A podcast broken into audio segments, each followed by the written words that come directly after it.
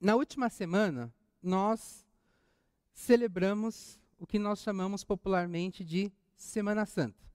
Não é isso? Que começou na quinta-feira com o memorial da última ceia celebrada pelo nosso Senhor Jesus Cristo, né? E terminou no domingo com a ressurreição de Cristo, né, na Páscoa. Bom, essa, sem dúvida nenhuma, esse é sem dúvida nenhuma o período mais importante para a igreja do Senhor, para a igreja cristã. E na pregação do último domingo, nosso irmão Celino, ele nos lembrou que o sacrifício de Cristo na cruz, que nós celebramos na Páscoa, apesar de ter sido oferecido ao mundo, nem todas as pessoas terão acesso a esse benefício. E ele também nos perguntou o que nós estamos fazendo com o sacrifício de Cristo. Baseado nesses dois pontos, é que eu quero desenvolver com vocês a ideia nessa noite. O sacrifício de Jesus foi oferecido para todos, mas nem todos vão desfrutar desse benefício. E se nem todos vão desfrutar desse benefício do sacrifício de Cristo na cruz, o que nós estamos fazendo com esse sacrifício? E para entendermos melhor, eu vou meditar com vocês sobre os acontecimentos da primeira Semana Santa. Ou seja, na primeira vez que a Semana Santa foi praticada. E essa primeira vez se deu lá atrás, no Velho Testamento, quando o povo judeu ainda estava no Egito, e Deus levantou Moisés para dar instruções acerca dos preparativos da saída deles no povo judeu. Então, quando nós olhamos para aqueles acontecimentos, nós entendemos o que de fato a Páscoa, o que de fato a, Semana Santa representa para nós. Eu não vou focar nessa noite no sacrifício de Cristo na cruz, no sacrifício, na parte de Cristo. Porque essa parte ela já foi feita. Mas eu vou focar com vocês nessa noite naquilo que nós devemos fazer. Porque aquilo que nós devemos fazer ainda está para ser feito. Nós ainda precisamos fazer ao longo de nossas vidas. E se nós não fizermos isso, nós vamos, nós não iremos desfrutar dos benefícios do sacrifício de Cristo na cruz. Por isso que o título da mensagem de hoje, na verdade, é uma pergunta. Você está pronto para o anjo da morte? E aí, quando nós ouvimos né, essa expressão anjo da morte, aí as pessoas já, já imaginam aquela pessoa com capuz preto, com pele cinza, com uma foice, né, chegando de fininho por trás. Né?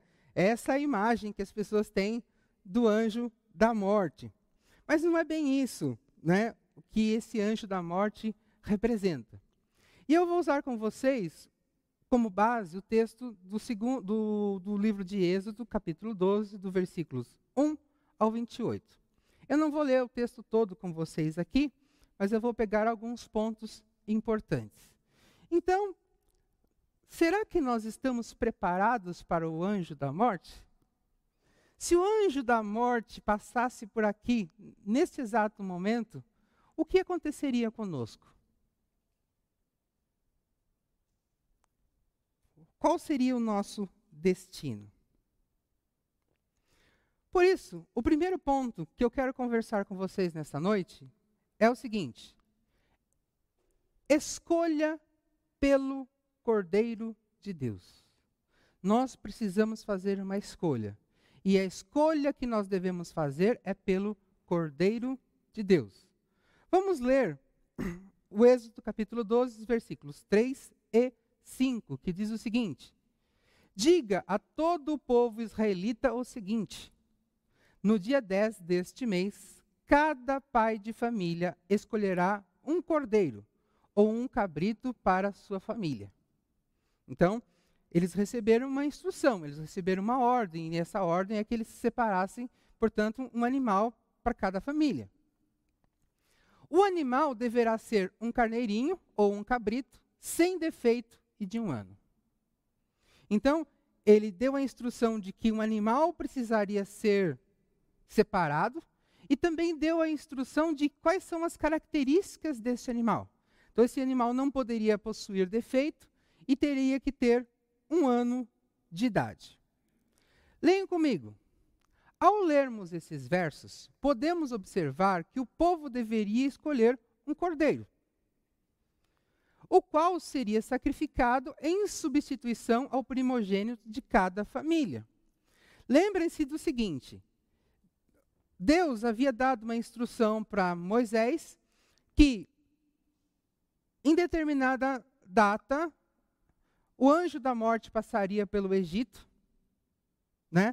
E mataria todos os primogênitos. No entanto, o povo judeu foi tratado de forma diferente. Ele recebeu a instrução de oferecer um substituto para esse primogênito. E o substituto era, então, esse cordeiro. É importante destacar que eles não eram obrigados a fazer isso, mas apenas se acreditassem e quisessem fazer. Isso é um outro ponto importante. Moisés trouxe uma mensagem da parte de Deus. Anunciou essa mensagem para o povo hebreu. Aqueles que pertenciam ao povo hebreu, que ouviram a mensagem da parte de Deus, anunciada por Moisés, que compreenderam aquela mensagem, então, o que, que eles fizeram? Eles foram lá e separaram o cordeiro. Mas aqueles que não compreenderam a mensagem, não creram e não quiseram sacrificar o cordeiro, não foram obrigados a sacrificar o cordeiro. Tá? Assim como eles escolheram um cordeiro, nós devemos escolher Jesus, o cordeiro de Deus, que foi sacrificado em substituição a nós e por nós. Mas também não somos obrigados e só fazemos isso porque cremos e oferecemos. Então, a atitude do povo hebreu lá atrás de escolher o cordeiro, ouvir a mensagem, crer na mensagem e escolher o cordeiro, é exatamente a mesma atitude que nós devemos ter nos dias de hoje. Nós precisamos ouvir a mensagem, crer na mensagem e escolher o cordeiro, que no nosso caso é Cristo. Mas, como eles, nós também não somos obrigados. Ninguém é obrigado a aceitar Jesus. Ninguém é obrigado a escolher o cordeiro. Mas se a pessoa ouviu a mensagem, se a pessoa creu na mensagem, ela é impulsionada automaticamente, portanto, a escolher o cordeiro. Embora nós estamos usando o termo escolher, não significa que eles lá atrás, fizeram qualquer escolha aleatória. E não significa que nós, nos dias de hoje, podemos fazer escolhas aleatórias no sentido de qual é o tipo de cordeiro que eu quero, qual é o tipo de Jesus que eu quero. Muito se faz hoje em dia, muito se escolhe, eu quero um Jesus desse jeito, eu quero um Jesus deste jeito. Embora nós devemos escolher, não significa que nós podemos escolher a nosso critério. O fato de escolhermos a Jesus não significa que podemos escolher a religião da maneira que nos agrada. Pois na época dos judeus também existiam diferentes tipos de cordeiro. E Deus estabeleceu critérios. Quais eram os critérios? O cordeiro não podia possuir manchas, tinha que ser branco, sem manchas não podia ter defeitos e ter um ano de idade. Nós já lemos o versículo. Para que todos tivessem um cordeiro igual. Embora cada família fosse escolher o seu próprio cordeiro, então Deus estabeleceu critérios para que todos escolhessem um cordeiro semelhante. Então, se alguém, se alguma família tivesse ouvido a mensagem de Moisés, tivesse e fosse escolher um cordeiro, e escolhesse, por exemplo, um cordeiro que tivesse alguma parte da sua pelagem manchada, alguma parte do seu corpo defeituoso, ou com mais ou menos anos de idade, significa que eles estavam cumprindo um protocolo, mas eles não estavam fazendo por obediência à vontade de Deus. Portanto, aquele cordeiro que havia sido escolhido, que não respeitou os critérios, não seria aceito por Deus. Jesus é o cordeiro único para todos. E os critérios de padronização são crer nele, recebê-lo como Senhor e Salvador, morrer para nós mesmos e ter uma vida que o agrade. Então, assim como Deus estabeleceu os critérios para a escolha do cordeiro lá atrás no Velho Testamento com o povo hebreu, Deus também estabeleceu o critério para escolhermos Cristo, o Cordeiro de Deus. E qual é o critério? Crer nele, recebê-lo como Senhor e Salvador, morrer para nós mesmos e ter uma vida que o agrade. Portanto, se na nossa vida, se na nossa jornada cristã, nós não obedecermos um desses critérios, nós estaremos escolhendo o cordeiro errado. E se nós estaremos, se nós estamos escolhendo o cordeiro errado, o propósito pelo qual nós devemos escolher o cordeiro deixa de existir. Como o povo hebreu, se eles escolhessem um cordeiro defeituoso, se eles escolhessem um, de, um cordeiro é, manchado ou um cordeiro com mais ou menos idade, o propósito daquele cordeiro deixava de existir. E nós sabemos que a consequência daque, disso era a morte do primogênito. Se nós escolhermos Cristo, o Cordeiro de Deus, com os critérios errados, o propósito do Cordeiro deixa de existir na nossa vida, então nós enfrentaremos também a morte espiritual. Percebem?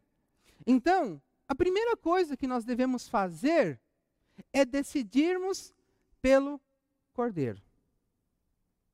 Mas precisamos decidir de maneira correta, crendo nele, recebendo como Senhor e Salvador, morrendo para nós mesmos e desenvolvendo um estilo de vida que o agrada.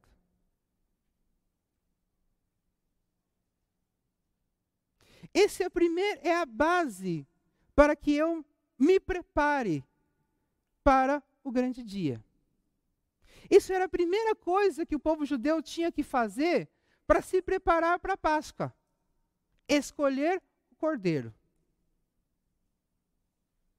Então, a Páscoa não começava, não, não, não aconteceu no dia em que o cordeiro foi comido. Ela começou alguns dias antes.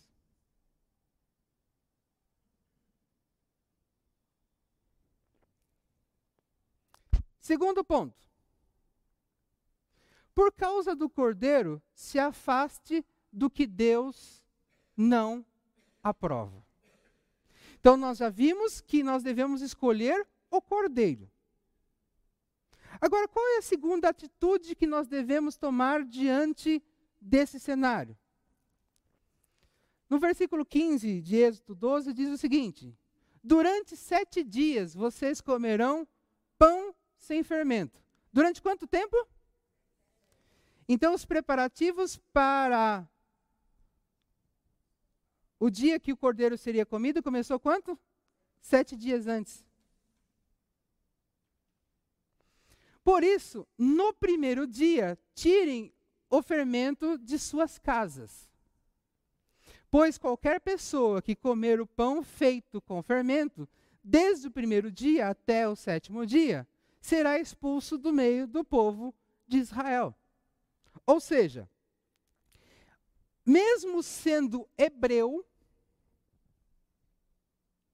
se ele não eliminasse o fermento, ele seria expulso do meio do povo de Deus.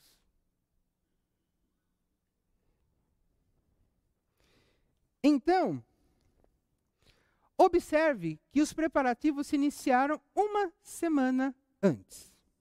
Assim como o cordeiro deveria ser escolhido, separado e cuidado de forma especial até o dia certo, então o cordeiro não foi escolhido. Se vocês lerem lá o contexto, vocês vão observar que o cordeiro não foi escolhido no dia do sacrifício. A exemplo do, da separação dos, do fermento, o cordeiro foi escolhido dias antes. Então a pessoa, durante alguns dias, precisava cuidar desse cordeiro de forma especial. Aquela família vive, passou a viver aquela semana em função do cuidado daquele cordeiro.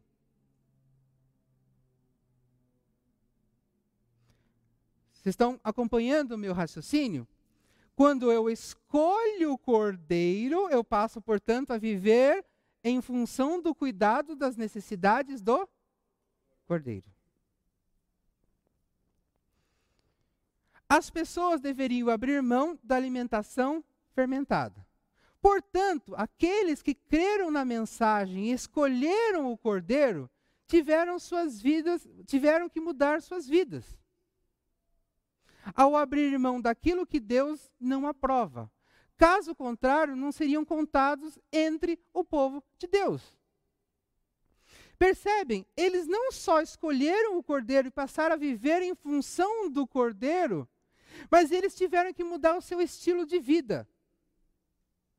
Porque uma coisa é eles se alimentarem de produtos fermentados, outra coisa é eles terem que preparar todos os dias produtos sem fermento. E olha que a família é grande, é mais fácil fazer um pão com fermento, né? Imagina você fazer uma bolinha de pão sem fermento para cada pessoa em cada refeição que eles tinham que fazer. Ou seja, era muito trabalho. Então eles, eles mudaram completamente seu estilo de vida naquela semana. Antes, eles viviam para comer, eles não eram escravos. Naquela semana, não. Naquela semana, eles passaram a viver por causa do cordeiro. Antes, nós vivíamos por qualquer motivo aleatório. Mas depois que encontramos Cristo, nós passamos a viver em função do Cordeiro.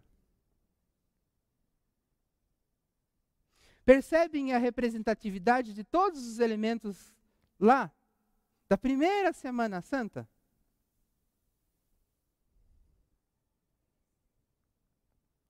Assim como no caso dos judeus, se crermos, se cremos na, se cremos na mensagem e escolhermos o cordeiro, precisamos eliminar de nossas vidas o fermento. Ou seja, todo tipo de contaminação moral, emocional e espiritual que Deus não aprova. Caso contrário, não faremos parte do povo de Deus, mesmo estando no meio dele. Então, percebem a sequência? Eu ouço a mensagem, creio nela, por eu crer nela, eu escolho o cordeiro, passo a viver em função do cordeiro, e por causa da, de eu viver em função do cordeiro, eu preciso eliminar tudo aquilo que Deus não aprova na minha vida. Eu elimino, portanto, o fermento.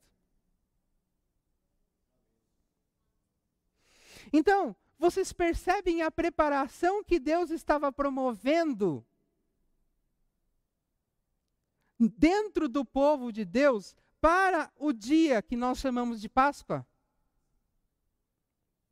Você percebe a preparação que Deus está fazendo em nós para o dia do Senhor nas nossas vidas?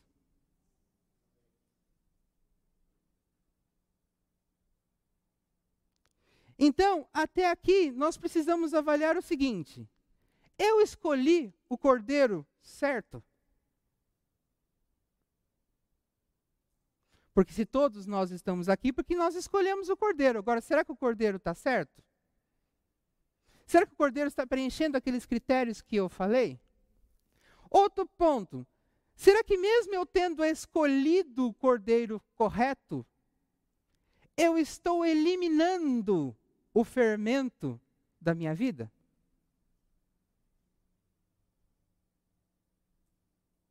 São coisas que um complementa o outro, não é isolado. O cordeiro não é isolado do pão sem fermento. O pão sem fermento existe por causa do cordeiro, por causa que a família escolheu o cordeiro. Ela escolheu fazer aquele sacrifício. Ela escolheu viver em função do cordeiro. A necessidade que eu tenho de eliminar o fermento da minha vida moral, emocional e espiritual existe porque eu escolhi o cordeiro. Se eu escolho o cordeiro, então eu tenho que eliminar o fermento. Eles são complementares.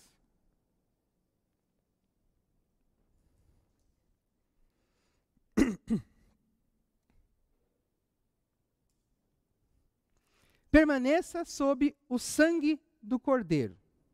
Então, a primeira coisa que nós temos que fazer é escolhermos o Cordeiro de Deus. Segunda coisa, por causa do Cordeiro, precisamos eliminar tudo aquilo que Deus não aprova de nossa vida. E terceiro, nós precisamos permanecer debaixo do sangue do Cordeiro. O versículo 7 diz o seguinte: Pegarão um pouco do sangue e passarão e o passarão nos batentes dos lados e de cima das portas das casas, onde os animais vão ser comidos. Por que, que, eu, por que, que ele enfatiza onde os animais vão ser comidos? Porque, como eu disse para vocês no início, o povo judeu não era obrigado a escolher o cordeiro, somente aqueles que creram. Então, teve famílias judaicas que não escolheram, não comeram o cordeiro e tiveram seus primogênitos mortos também. Tá certo? Então, assim como eles não eram obrigados, nós também não somos obrigados. Mas aquele que creu na mensagem, aquele que escolheu o cordeiro, aquele que cuidou do cordeiro até o dia determinado por Deus, tinha que abater esse cordeiro no dia escolhido e pegar o sangue e pintar os batentes das portas. E aí, o motivo pelo qual eles precisavam fazer isso é que o anjo da morte então passaria naquela noite, veria as portas que tinham o sangue nos batentes e passariam, e nas casas que não tinham o sangue. Ele entraria e mataria o primogênito. Só que eu quero enfatizar uma coisa muito importante aqui para vocês existir, provavelmente existiram casas que tinha sangue. Mas o primogênito foi morto. Porque escolheram o cordeiro errado. Poderia ter casas que tinham sangue e o primogênito foi morto, porque eles não se separaram do fermento. Então eles não foram salvos só por causa do sangue no batente. Era um conjunto. Era, ter, era necessário ter escolhido o cordeiro certo. E era necessário ter separado, se afastado do fermento. Então não era simplesmente pegar, bater, matar um cordeiro e pegar o sangue lá. Se a família não tivesse feito essa preparação de uma semana, aquele sangue não teria função nenhuma.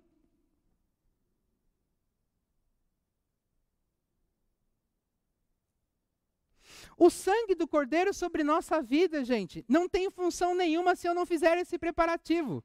Se eu não viver em função do cordeiro e não me separar do fermento. Não adianta eu estar na igreja, crer em Cristo, logo eu conheço, eu tenho acesso ao sangue do Cordeiro, mas se eu não vivo em função dele. E se eu não se, me separo do fermento, se eu não me separo daquilo que Deus não, não aprova. É uma junção de fatores. Então, essa terceira instrução, que é a instrução de passar o sangue no batente das portas, era mais uma. Que precisaria ser praticada em conjunto com as duas anteriores. Assim como no povo judeu, naquela época, nos dias atuais segue a mesma coisa para nós. Vamos ler lá. Se estivermos vivendo debaixo do sangue do Cordeiro, não morreremos espiritualmente, mas permaneceremos vivos no meio de nossa família espiritual. E aí eu disse para vocês há pouco que para que o sangue do Cordeiro de fato tenha validade na minha vida com esse propósito de me manter vivo, eu preciso ter escolhido viver em função do Cordeiro e ter escolhido me separar daquilo que Deus não se aprova, não aprova. Mas assim como eles tiveram o trabalho de separar, cuidar, abater o cordeiro, como também pitar os batentes com o sangue, ou seja, o sangue então era um processo, era a finalização de um ciclo. Se eles não tivessem praticado esse ciclo todo, não teria validade aquele sangue? Nós temos que realizar o trabalho do Senhor para mantermos o sangue do Cordeiro sobre nós. Então, é necessário que eu viva em função do Cordeiro. É necessário que eu realize a obra que o Cordeiro quer que eu realize. Porque quando eu aceitei Jesus como Senhor e Salvador da minha vida, que faz parte lá do primeiro critério de escolha, lembra que eu uh, coloquei slides anteriores? O sangue do Cordeiro foi colocado sobre mim. Mas eu, para que eu permaneça debaixo desse sangue, eu preciso continuar vivendo em função do Cordeiro.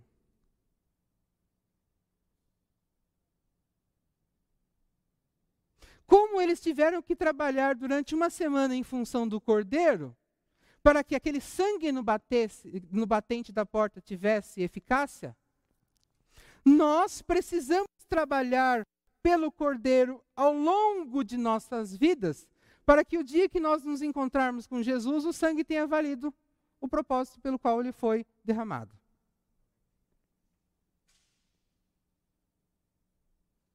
Então, eu começo lá escolhendo o cordeiro, passo pela separação daquilo que Deus não aprova e chego ao ponto de viver pelo cordeiro para que o sangue permaneça sobre nós.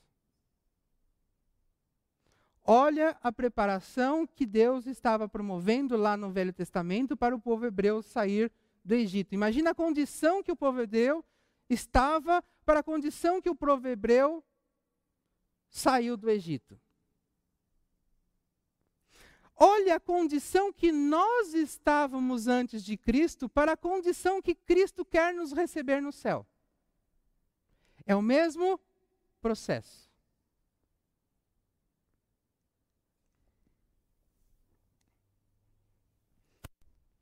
Quarto ponto. Alimente-se do Cordeiro de Deus. Nos versículos 8 ao 10 de Êxodo 12, diz o seguinte: Nessa noite, a carne deverá ser assada na brasa e comida com pães sem fermento e com ervas amargas. A carne não deverá ser comida crua nem cozida. O animal inteiro, incluindo a cabeça, as pernas e os miúdos, será assado na brasa. Não deixem nada para o dia seguinte e queimem o que sobrar. Quando nós lemos esse verso, nós observamos uma ceia bem simples, se comparada aos padrões nossos né? Nós, hoje em dia, quando vamos fazer uma ceia, às vezes o preparativo começa um ou dois dias antes, o povo passa o dia inteiro da ceia assando pernil, assando o lombo, assando o, o chester, seja lá o que for, né? E, né? Depois todo mundo se empantufa e sobra comida para uma semana. Não é mais ou menos assim? Só que olha lá, ó, não deixe nada para o dia seguinte. Então, a refeição era bem simples. Mas apesar de ser bem simples, Deus é muito específico na instrução. Primeiro, cordeiro assado. Segundo, deve ser comido com ervas amargas e pães sem fermento. Não deveria sobrar nada. Se sobrasse, precisaria ser queimado. Então Deus é muito específico com as instruções. Significa, antes de nós entrarmos nos detalhes desse texto, isso nos indica que, quando Deus nos pede para fazermos algo, nós não temos a liberdade para fazer do jeito que achamos que devemos fazer. Nós precisamos fazer especificamente da forma que ele solicitou. Para que tenha validade, para que tenha significado espiritual aquilo que eu estou fazendo em nome de Deus, eu preciso fazer especificamente da maneira que ele solicitou.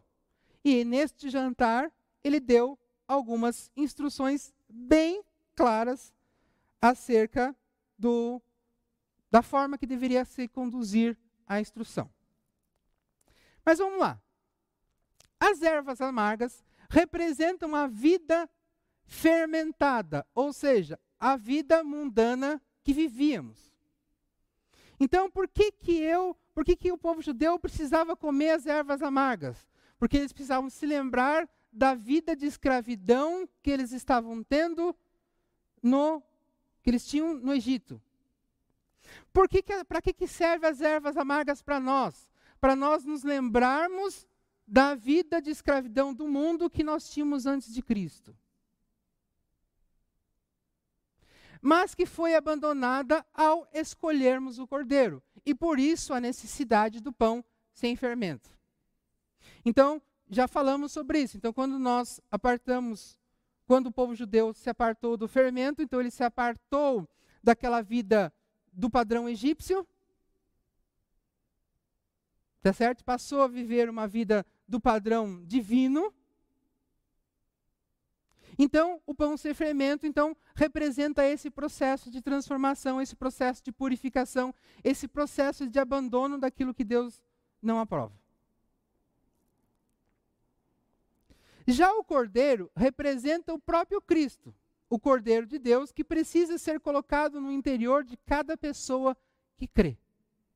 Então, o cordeiro de Deus, Cristo, ele precisa estar no nosso interior.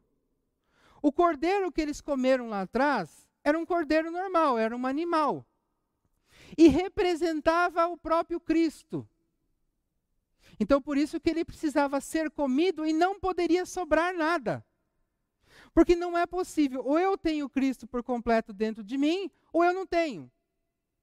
Então, quando o cordeiro eh, fosse comido por completo, então simbolizaria isso, que aquela família tinha colocado Cristo por completo dentro de si. E evidentemente que às vezes a família era pequena ou o cordeiro era grande, então sobrava-se alguma coisa, então tinha que ser queimado para que esse simbolismo não se perdesse.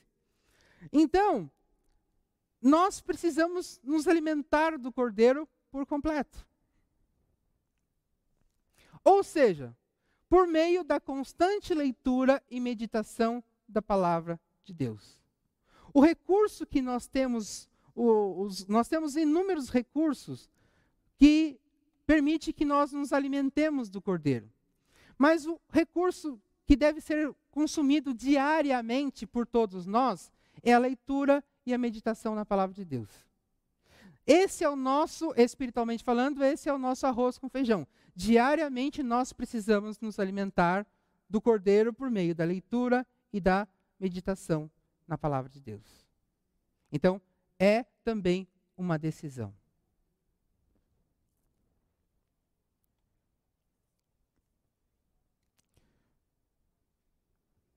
Portanto, para receber a Cristo em nosso interior, não basta apenas escolher por Ele, mas é necessário sentir o amargor da vida que levamos sem Ele e escolher romper com ela por amor a Ele. Então, eu preciso reconhecer quem eu sou sem Ele. Por reconhecer quem eu sou sem Cristo, eu percebo quanto é uma vida ruim. E por reconhecer que é uma vida ruim, né? E por causa de Cristo, eu escolho romper com ela. E nós temos isso nas três primeiras bem-aventuranças, lá em Mateus capítulo 5, versículos 3 ao 5, né? onde lá, é, que diz lá, felizes ou os espiritualmente pobres, porque o reino de Deus é dele. Felizes os que choram, porque serão consolados. E felizes é, os humildes, porque receberão aquilo que Deus tem prometido. Então, é um processo de reconhecimento de quem eu sou, de lamento de quem eu sou, de desistir de quem eu sou por causa de Cristo. Então, percebam a simbologia das ervas amargas. Então, por mais que Cristo seja saboroso, por mais que o cordeiro seja algo saboroso, mas ele vem acompanhado do amargor de quem nós somos. Enquanto, se eu perder o amargor de quem eu sou, eu deixo de dar valor ao cordeiro. E eu perco o benefício da refeição porque passa a ser uma refeição comum. Então, é necessário essa composição: ervas, as ervas amargas, o pão sem fermento e o cordeiro.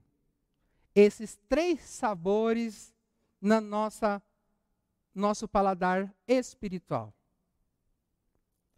Por causa desses três sabores, nós ganhamos uma definição, uma identidade nós nos tornamos então povo de Deus, porque nós passamos a viver então em função desta refeição. Porque nós escolhemos o cordeiro, passamos a viver pelo cordeiro, nos separamos daquilo que Deus não, não, não aprova. Vivemos em função do, por vivermos em função do cordeiro, o sangue dele permanece sobre nós.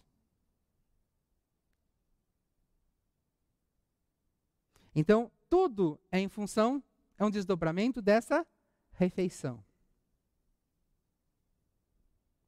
Essa refeição, ela vai muito mais além do que isso. Para o povo judeu, essa refeição representava a saída deles do Egito.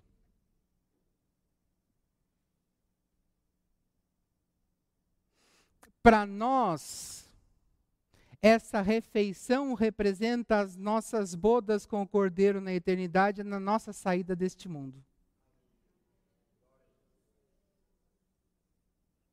Vocês se lembram que na Santa Ceia, Jesus diz que Ele fará isso conosco lá.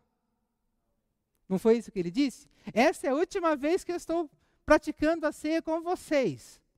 A próxima é comigo lá. Então, só que para que eu possa participar dessa refeição com ele lá, vocês percebem o processo?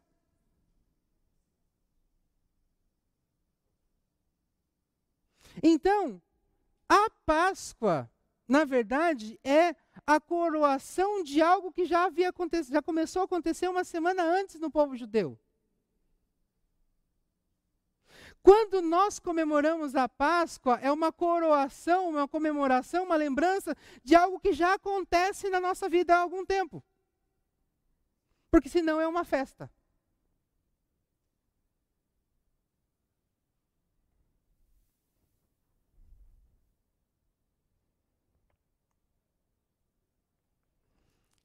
Cinco. Mate a si mesmo, a fim de não ser morto pelo Cordeiro de Deus. Chegamos então ao anjo da morte. O texto de Hebreus do, de Êxodo 12, versículos 12 e 13 diz o seguinte: Nessa noite eu passarei pela terra do Egito e matarei todos os primeiros filhos. Quem disse isso? Quem disse isso? Quem é o anjo da morte então? Jesus é o anjo da morte. Porque é ele que vai passar ali. Mas vamos entender daqui a pouco o que representa isso. Aí ele continua dizendo: tanto as pessoas como, os, como dos animais. E castigarei todos os deuses do Egito. Eu sou o Senhor. Então, o anjo da morte não é um anjo qualquer, não é uma figura angelical qualquer, é o próprio Senhor. E ele vai passar por ali para matar os primogênitos, e tem um propósito muito importante essa questão. Ali, ele destruiria todos os deuses do Egito.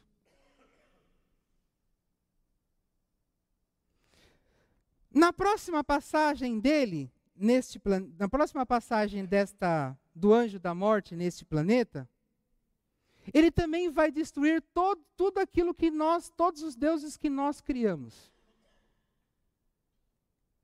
Mas fiquem com essa ideia, já vamos chegar lá. O sangue nos batentes das portas será um sinal para marcar as casas onde vocês moram. Quando estiver castigando o Egito, eu verei o sangue e então passarei por vocês sem parar, para que não sejam destruídos por essa praga. Lembrando que, se, mesmo tendo o sangue do batente nas portas, eu disse, se o cordeiro foi escolhido errado, o anjo da morte entraria. Mesmo com o sangue do cordeiro no batente das portas, se a família não se separou do fermento, o anjo da morte entraria. Então aqui é somente para aqueles que obedeceram todos os critérios. Somente aqueles que obedeceram todos os critérios serão poupados. Portanto, para nós, não basta apenas frequentar a igreja, não basta apenas ter uma religião, não basta ter crer em Cristo, mas eu preciso obedecer todos os critérios que nós já falamos. Senão não serve para nós também. Senão nós não seremos poupados. Esse verso revela uma das ações, uma das, uma das decisões mais duras, digamos assim, que nós encontramos na Bíblia da parte de Deus. Porque Ele mesmo disse: Eu vou lá, eu vou destruir. Dá para a gente imaginar, em outras passagens nós vemos Deus destruindo, mas nós vemos Deus destruindo pessoas adultas ou num contexto de guerra. Ali não havia uma guerra física, havia uma guerra espiritual, evidentemente que havia. Mas, é. E muitas pessoas que morreram ali, aparentemente não tinha nada a ver com a história. Muitas crianças morreram, por exemplo. Mas é importante destacar que não foi só judeu, não foi só egípcio que morreu. Muitos primogênitos, infelizmente judeus, se foram, porque não creram na mensagem.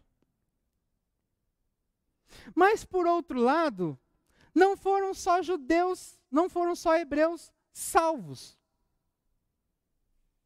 Muitas famílias de outras culturas que viviam no Egito, inclusive de egípcios mesmos, creram na mensagem de Moisés e fizeram o que Moisés falou e foram salvos.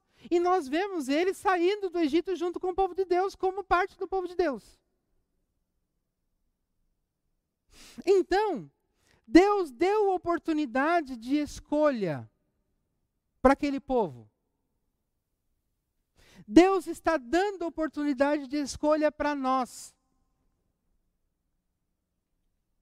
Quando Jesus, quando Jesus veio e feriu o Egito, matando os primogênitos,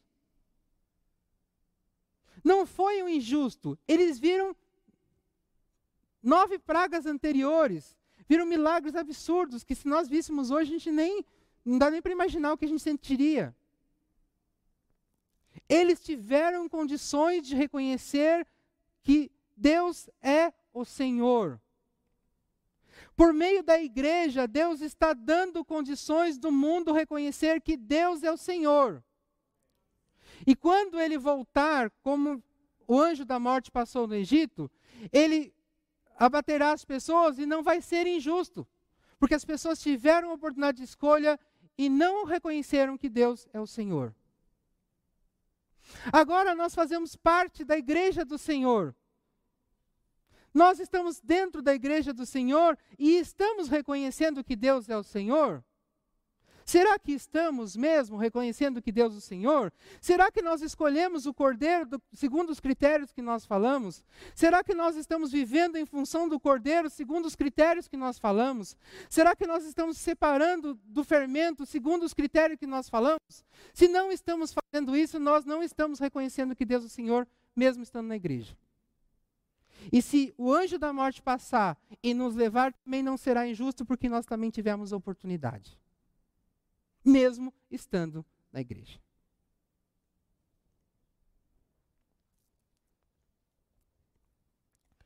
Agora, prestem atenção numa coisa que eu escrevi lá. É muito importante destacar que aqueles que tinham o sangue de um cordeiro em suas portas já tinham morrido para si mesmos fazia uma semana. Quando Deus deu a instrução por meio de Moisés acerca dos preparativos da Páscoa, eles mudaram completamente a vida deles. Eles se tornaram outras pessoas, eles passaram a viver em função daquilo que Moisés deu para eles. Então eles morreram para si mesmos. Se nós ouvirmos a mensagem e nós praticamos a escolha do cordeiro, o viver em função dele, o separar-se da, dos fermentos e tudo mais, isso é sinônimo do quê?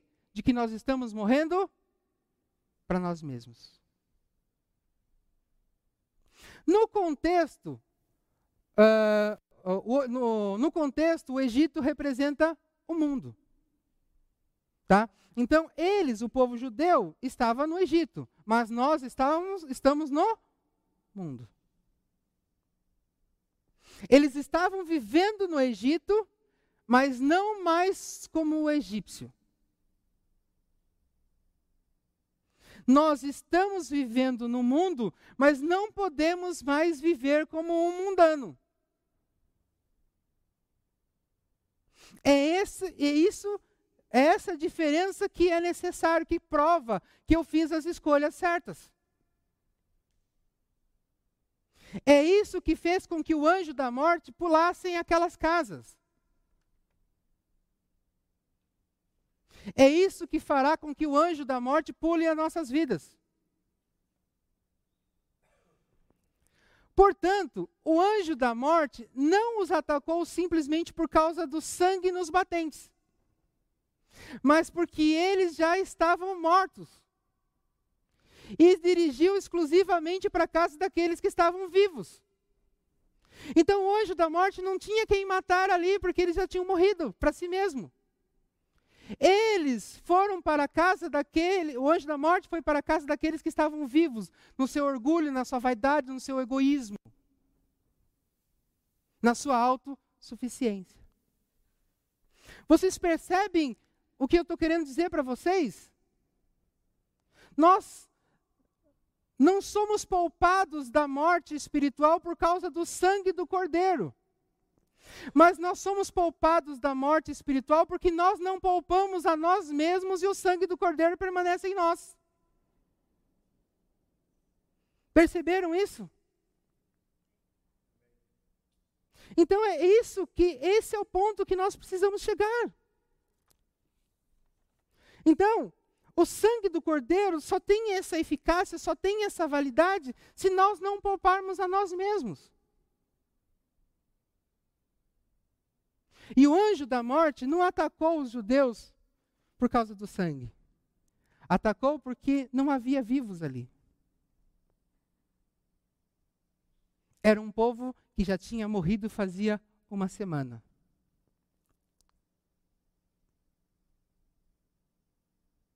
Se o anjo da morte passasse por aqui nesta noite, encontraríamos nós vivos ou mortos? Ele passaria por cima ou teria que nos atacar?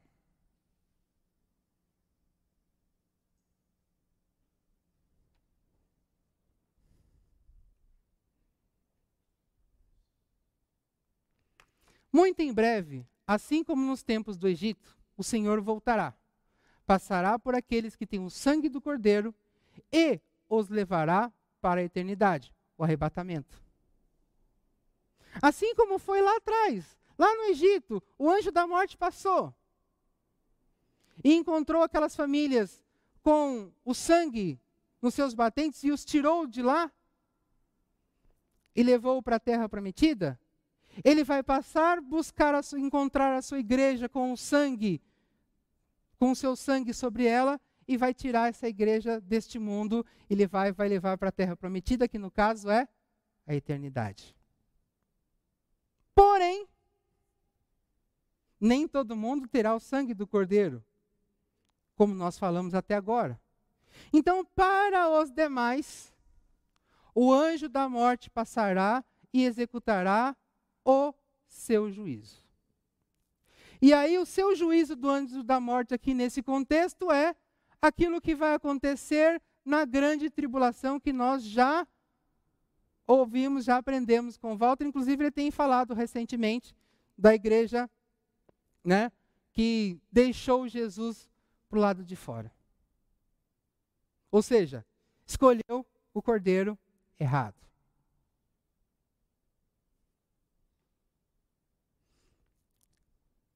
Percebem?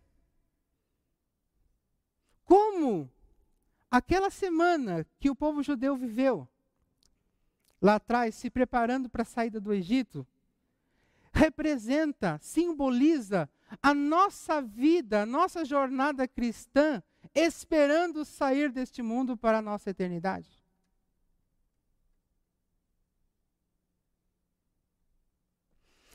O sacrifício de Cristo na cruz permitiu que nós fizéssemos essa jornada. E por isso nós celebramos. Mas nós estamos trilhando essa jornada? Eis a questão. E por fim, esteja preparado e pronto para atender o Cordeiro de Deus. Finalizando o verso 11 do Êxodo 12, diz o seguinte: Já vestidos, calçados e segurando o bastão. Ou seja, eles estavam prontos para partir. Comam depressa o animal. Ou seja, eles tinham que estar prontos para partir e tinham que comer depressa. Esta é a Páscoa de Deus, o Senhor. Então, Observem que esse texto deixa bem claro que o povo de Deus precisa estar preparado e precisa ter pressa. A obra de Deus é exige isso. A obra de Deus exige que nós estejamos preparados para cumprir o que o Senhor Jesus nos pedir. E nós devemos cumprir com urgência. Porque não adianta eu deixar para o dia de amanhã. Porque o dia de amanhã pode ser tarde, pois o anjo da morte pode passar na noite. Então eu preciso fazer agora. Eu preciso estar pronto para executar de imediato aquilo que Deus pede para eu fazer.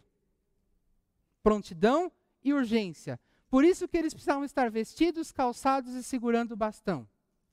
Porque na hora que o Senhor Jesus dissesse vão, eles partiriam. Eles estavam prontos para partir. Eles não estavam comendo ainda, já tinham comido, já tinham preparado, já estava tudo pronto. Na hora que o Senhor Jesus disser para nós, vamos, nós temos que ir. E nos evangelhos, o Senhor Jesus, ele apresenta para nós uma parábola onde haviam virgens que estavam prontas com a lamparina, com azeite, e outra metade das virgens não estavam. Ali ele mostra a necessidade da prontidão, de estarmos preparados para o dia. Nós não sabemos. Não podemos deixar trabalho para amanhã. Porque amanhã não haverá tempo. Talvez, para alguns de nós. Normalmente, no início de nossas meditações, a gente usa aquele texto de 2 Timóteo 3, 16 e 17, que por acaso hoje eu não coloquei. E eu não coloquei no começo porque eu quero ler com vocês agora. O texto diz o seguinte: Pois toda a escritura sagrada é inspirada por Deus e é útil. Ponto. Se ela é inspirada por Deus e ela é útil, significa que ela é boa de se comer. É possível digeri-la. Lembra da refeição? Lá que eles tomaram? Continuando. Ensinar a verdade. A verdade é Cristo. Cristo é o Cordeiro.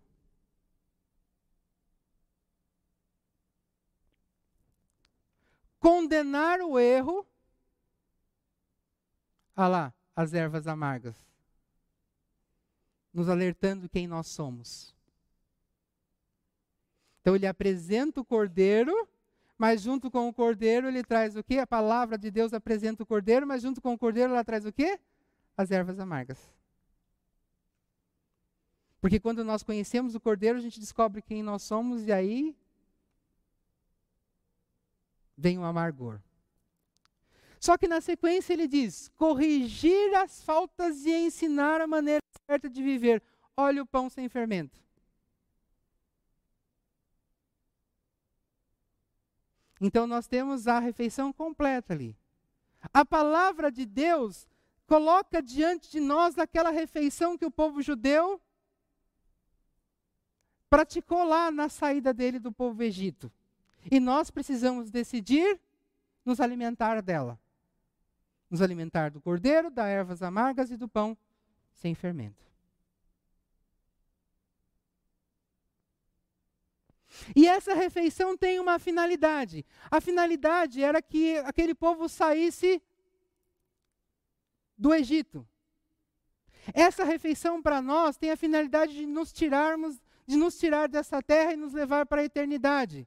Por isso é que para o servo de Deus, para que o servo de Deus esteja completamente preparado e pronto. Lembram lá que eles tinham que estar vestidos, calçados, segurando o cajado e comer com pressa? Preparado e pronto. Para fazer todo tipo de boas ações. Para fazer a obra de Deus. Para viver em função do Cordeiro. É isso que nos prepara para o dia que o anjo da morte passar. Porque se nós estivermos vivendo, experimentando isso, vivendo isso, nós não teremos preocupação com o anjo da morte. Porque o anjo da morte fará o que fez com o povo hebreu lá no Egito. Nos tirará de lá e nos levará para um lugar melhor. Mas se nós não estivermos vivendo isso, o anjo da morte passará sobre nós e fará, e fará o que fez no Egito, onde eles choraram amargamente.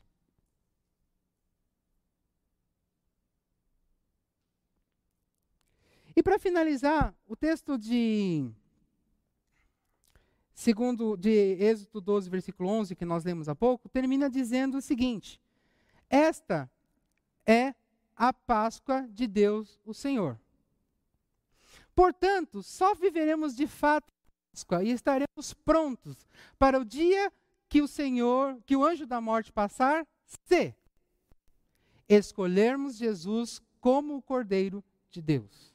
Se por causa do Cordeiro, reconhecermos a vida que levávamos, nos arrependermos de nossos erros e nos separarmos de tudo que Deus não aprova. C. Vivermos uma vida de comunhão e unidade com o Cordeiro, a fim de que seu sangue permaneça sobre nós. C. Nos alimentarmos do Cordeiro, ou seja, de Sua palavra diariamente. C. Perseverarmos em uma vida de morte do eu, até que Ele nos chame para o céu. E se estivermos preparados e prontos para realizar o que Ele nos pedir, ou seja, a sua boa obra. Então, é esse conjunto de coisas que nos prepara para a eternidade. Se falharmos, se fracassarmos em uma dessas coisas, nós estaremos falhando, fracassando na nossa jornada para a eternidade. Ou nós estaremos escolhendo o cordeiro errado, ou não estaremos nos separando do fermento, alguma coisa nós estamos deixando de praticar.